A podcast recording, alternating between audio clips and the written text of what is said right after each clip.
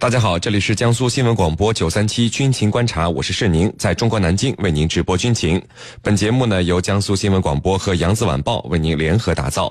如果您想参与我们今天军情观察的话题讨论，可以通过添加荔枝新闻客户端和江苏新闻广播的微信公众号和我们进行直播互动。那今天的军情观察之谈兵论战，您将会听到。豹二和 T 九零两款主战坦克在叙利亚战场纷纷被摧毁，是哪些问题让两款闻名世界的坦克出现如此的情况呢？此外，我们还将和您关注乌克兰东部顿巴斯地区的战斗规模正在扩大，乌克兰政府军有被全歼的可能吗？我们的军事评论员稍后将会为您详细解读。在孙主编说军事环节，将会为您继续讲述日本一五二潜艇神秘的跨洋之旅的故事。好，首先进入到今天的军情观察之谈兵论战。您接下来将会收听到的是军情观察之谈兵论战。好的，那今天的军情观察之谈兵论战呢，我们邀请到的两位军事评论员分别是解放军国际关系学院的陈汉平教授和北京的周成明先先生。那今天呢，两位来和我们的军迷朋友们打一个招呼。军迷朋友们，大家好，我是陈汉平。大家好，我是周成明。好的，我们来关注到今天的第一条消息。我们来关注到这个乌克兰东部，东乌克兰顿巴斯地区的战斗规模现在正在扩大。乌克兰方面称呢，这场战斗正在演变成第二次杰巴利采沃包围。那根据我们目前得到的消息，最近的一轮冲突开始于一月二十九号。那在此前曾经发生过激战的这个顿涅茨克机场附近，战斗的中心呢是在阿夫迪耶夫卡市。这个整个城市现在是遭到了火箭炮和火炮的猛烈轰击。那这里为什么会爆发如此激烈的战斗？乌克兰东部的情况是否将会发生什么改变呢？我们一起来聊一聊。呃，陈明，这个乌克兰方面，我们先看到啊，乌克兰方面称，目前顿巴斯地区的战斗正在演变成第二次杰巴利采沃包围。为什么他们会这么说？之前的杰巴利采沃包围是一个什么样的情况？最后谁获胜了呢？呃，这个前这个在这个一五年初的这个杰巴利采沃的这个战斗呢，当时这个呃，首先是乌军。啊，进行大规模的进攻。当时乌军动用了三到四个旅，那么在这个向这个呃卢甘斯克和顿涅茨克的这个呃呃，在向顿顿巴斯地区的这个顿涅茨克进行进攻。那么当时进攻这个仗打得非常惨。那么后来这个一些这个一些西方媒体报道，那么俄军的一些部队啊以志愿的形式加入了。那么再加上这个呃东乌克兰的民兵，那么进行了一次大规模的反反击。那么尤其在杰巴利采沃的战斗非常的惨。那么呃有。有消息说，俄军或者是这个东乌的民兵大规模使用了火箭炮。那么，对于在杰巴利采沃集集结的啊两个旅左右的这个乌克兰的这个陆军部队进行了啊集中的轰击。那么之后呢，这个呃。呃，东乌的这个地面部队啊，据说有四个旅的地面部队对杰马里采沃进行了合围。那么当时乌克兰军队损失非常惨重。那么呃，以至于这个当时的乌克兰政府这个啊紧急征召了两批这个这个普通民众啊进入到军队来这个填补这次这个啊损失的这这次这个杰巴利采沃战斗的这个这个人员上的损失。所以说从这个来讲，那么基本上一举这个扭转了这个当时这个东乌民兵在这个呃他。战略上防守的态势，那么这一仗还是基本奠定了之后这个啊谈判桌上各自的这个实力的范围和力量的一个对比。那么呃在这次这个战斗之后，那么乌克兰政府军基本丧失了这个战略进攻的能力。那么双方呢一直就是进行了小规模的一些拉锯和这个骚扰和洗脑的这这么一个战斗。那么啊我们在之前节目上实际上一直都在关注这这个这方面的话题。那么呃可能是炮击个一两星期，或者说是小规模的啊这个。呃，数百人的小规模的交火，那么一般都是这样一个规模，那么没有再打出这个大仗。那么这次，呃，有这个西方媒体在报道说，有可能在这个叫阿夫杰耶卡夫卡的这个地方发生这么大规模的作战。那么我们觉得还是应该要关注一下，因为到底这边发生了什么，目前还没有一个非常明确的消息。那么只是目前看到新闻上在讲，说是啊。敦促在这个这个这个顿巴斯地区的这些民众要撤离这边，那么有可能之后会爆发激战。那么这个我觉得还是需要持续的去关注的，是您。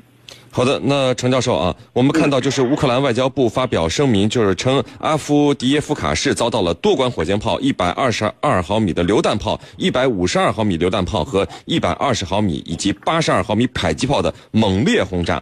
那上述所有的武器呢，都违背了第一和第二阶段明斯克停火协议。按照这个协议，这些火炮都应该撤出战区。但是呢，我们又看到俄罗斯塔斯社对这样的声明是有针锋相对的表示说。乌克兰方面首先严重违反了停火协议，并且犯下了严重的战争罪行。你看，又是公说公有理，婆说婆有理啊，这是怎么回事？为什么是在这个城市发生如此的激战呢？嗯，呃，我们知道最近一段时间，乌克兰东部的局势啊再度吃紧，那么这和双方在这个地区的博弈啊是有着密切的关系的关系的。那么这里头啊，我们就要上升的一个比较大的战略层次来分析。那么这里头到底是为什么呢？我觉得有两个方面。第一个方面呢，就是目前欧盟把它的重心放在如何维护欧盟的统一。因为英国脱欧以后啊，呃，像法国和荷兰还有德国也面临选举。那么这里头一些脱欧势力啊和极右翼势力正在蠢蠢欲动。那么欧盟啊，他把主要精力放在这方面，因此呢，对这个俄乌之争，对俄罗斯的这种制裁啊。不是他优先考虑的，这是第一。那么第二，特朗普上台以后，美俄关系出现了戏剧性的改变，呃，一些对针对俄罗斯的制裁极有可能呢逐步逐步会放松。那么在这样的一个背景下，乌克兰啊，或者是呃其他一些势力非常担心啊，这个乌克兰这个问题就会被西方国家所淡忘，那么他们要制造很多。啊，制造更多的这些流血冲突事件，来引起西方世界和整个国际社会的关注，以避免呢俄罗斯从此呢这个免受制裁。所以这里头我觉得目的是很清晰的。那么我们还注意到东部武装一个主要的负责人啊，昨天被这个。炸弹给袭击，那么后来这个认为是可能是乌克兰情报部门所为，那么这里头我们就看出来，更加更加进一步证明了我刚才的分析，就是说有些势力他并不希望这一地区的局势稳定，不希望俄罗斯和乌克兰这个东部问题呢被国际社会所淡忘，因而呢通过各种手段、各种办法来制造事端，来使这一地区呢保持一定的热度。让西方国家呢能够注意到它。主持人，好的。那陈明有消息说，这个乌克兰方面甚至都都使用了这个原点战术导弹啊。我们从目前的情况来看，是乌克兰方面想收复部分领土，还是东乌民兵有新的战略图谋呢？为什么在这个寒冷的冬季，他们反而开战了？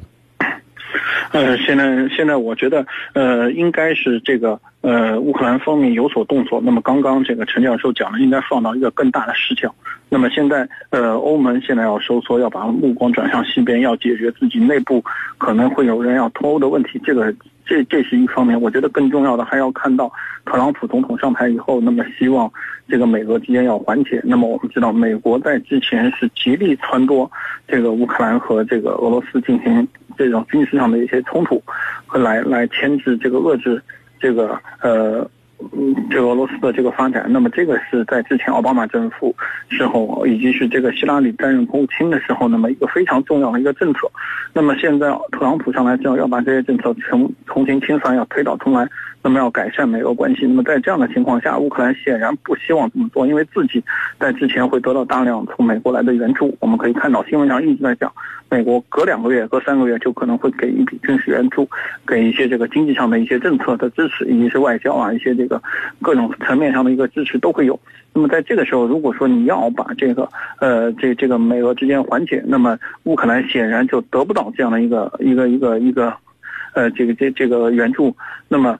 这个时候，这是乌克兰不能接受的。那么，在这个几个月的一个这个修身养息的过程中，那么乌克兰从自身来讲，它也积累了一定的力量。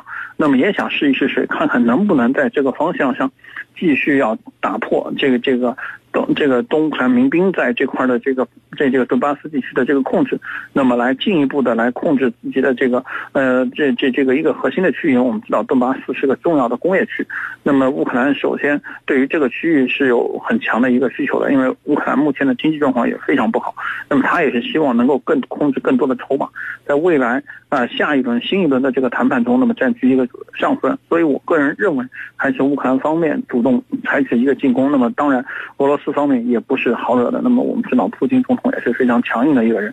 那么俄军和这个东欧的民兵在之前的这个呃交战过程中，也是占到了胜，占到了先机，获得了一些战场上的这个优势。那么在这个时候，那么也是整个带弹，就等着你要来挑事儿。所以我觉得两边本来就是啊，互相猜忌，互相防备。那这么一旦有这个火星就要爆炸的这么一个状态，那么现在整个天下大势发生了变化，那么乌克兰有这种主动改变态势的企图，那么双方一拍即合，立刻在这个区域内这个快速的升温，没有任何前奏。这个我们可以看到，那么之前的这个很多这个嗯小规模的冲突啊，都是会有一些先兆，会有一些这个前奏，那么某一方向增加兵力了，或者说调动调动这个军装备了，那么这一次规模升上升的非常快，已经就是短短几天时间就已经上升到双方啊使用这种战术导弹啊，使用这个重型重型火炮、远程火炮和这种多管火箭炮进行对一个城镇进行这种攻击的地步。那这个这个规模是在冷战以后是很少看到。甚至在二战以后都很难见到这么这么高强度打非常大的烈度的这么一个交战，所以说我觉得未来这个乌克兰的局势还非常的波谲云诡，还未来又能走到什么样子？那么首先美国的态度、德国的态度以及是普京的态度现在都没有表态。那么这些国家如果不表态的话，光光看到乌东的民兵和乌克兰政府军在打，这个是没有任何意义的。是您。好的，我们看到有网友问啊，都拖了这么多年了，为什么乌克兰东部地区没有和克里米亚一样投票加入俄罗斯呢？陈教授，这个问题您来分析一下。啊，好的。那么我们知道，这个乌克兰东部地区是以说俄啊，俄罗斯语，呃，俄语这个为多数的居民，那么和克里米亚是一样的，呃，但是呢，为什么他不讲？呃，没有将乌克兰东部呢也并入俄罗斯呢？我觉得这里头是有本质的区别的。那么我们先来看克里米亚半岛啊，它是一个相对独立的，因为它是一个岛，它是相对独立的区域。如果说并入俄罗斯的话，那么通过全民公决的方式，它比较容易操作。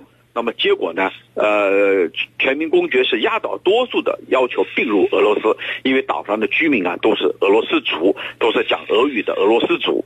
那么第二呢，就是说乌克兰东部地区啊，呃，它跟整个乌克兰是连在一起的。是如果说把这块也并入到俄罗斯的话，那么就等于说割裂了整个乌克兰，那么必然会遭到国际社会更强烈的反弹，甚至呢还会引发。这个乌克兰全民的这一种抗战行动，那么因为它跟整个东部跟西部它是连成一体的，它不像一个岛屿那样，不像一个半岛那样，那么这里头呢就不太容易呃在这个技术上进行操作。那么第三个呢就是说，呃我们要注意到克里米亚半岛它的战略位置、地理位置它是非常重要的，因为俄罗斯的黑海舰队，呃它的这个很多战舰。都要停靠在这儿。过去呢，它是以向乌克兰支付租金的方式，允许他的这个军舰驻扎在这儿。那么现在如果拿回来，就可以一劳永逸，省下这一大笔钱。所以呢，这个地方的战略位置它并不是东部可以比拟的。那么东部呢，恰恰可以作为俄罗斯未来的一个缓冲地带。我觉得呢，可能留在乌克兰的版图以内呢，对俄罗斯来说更加有利。所以呢，他并没有把俄罗斯东部。也并入俄罗斯的，呃，领土版图之内。主持人，好的，那各位不要走开，接下来呢是半点广告时间。在简短的半点广告之后呢，我们将和两位军事评论员一起来和大家聊到今天军情观察之谈兵论战的另一个话题。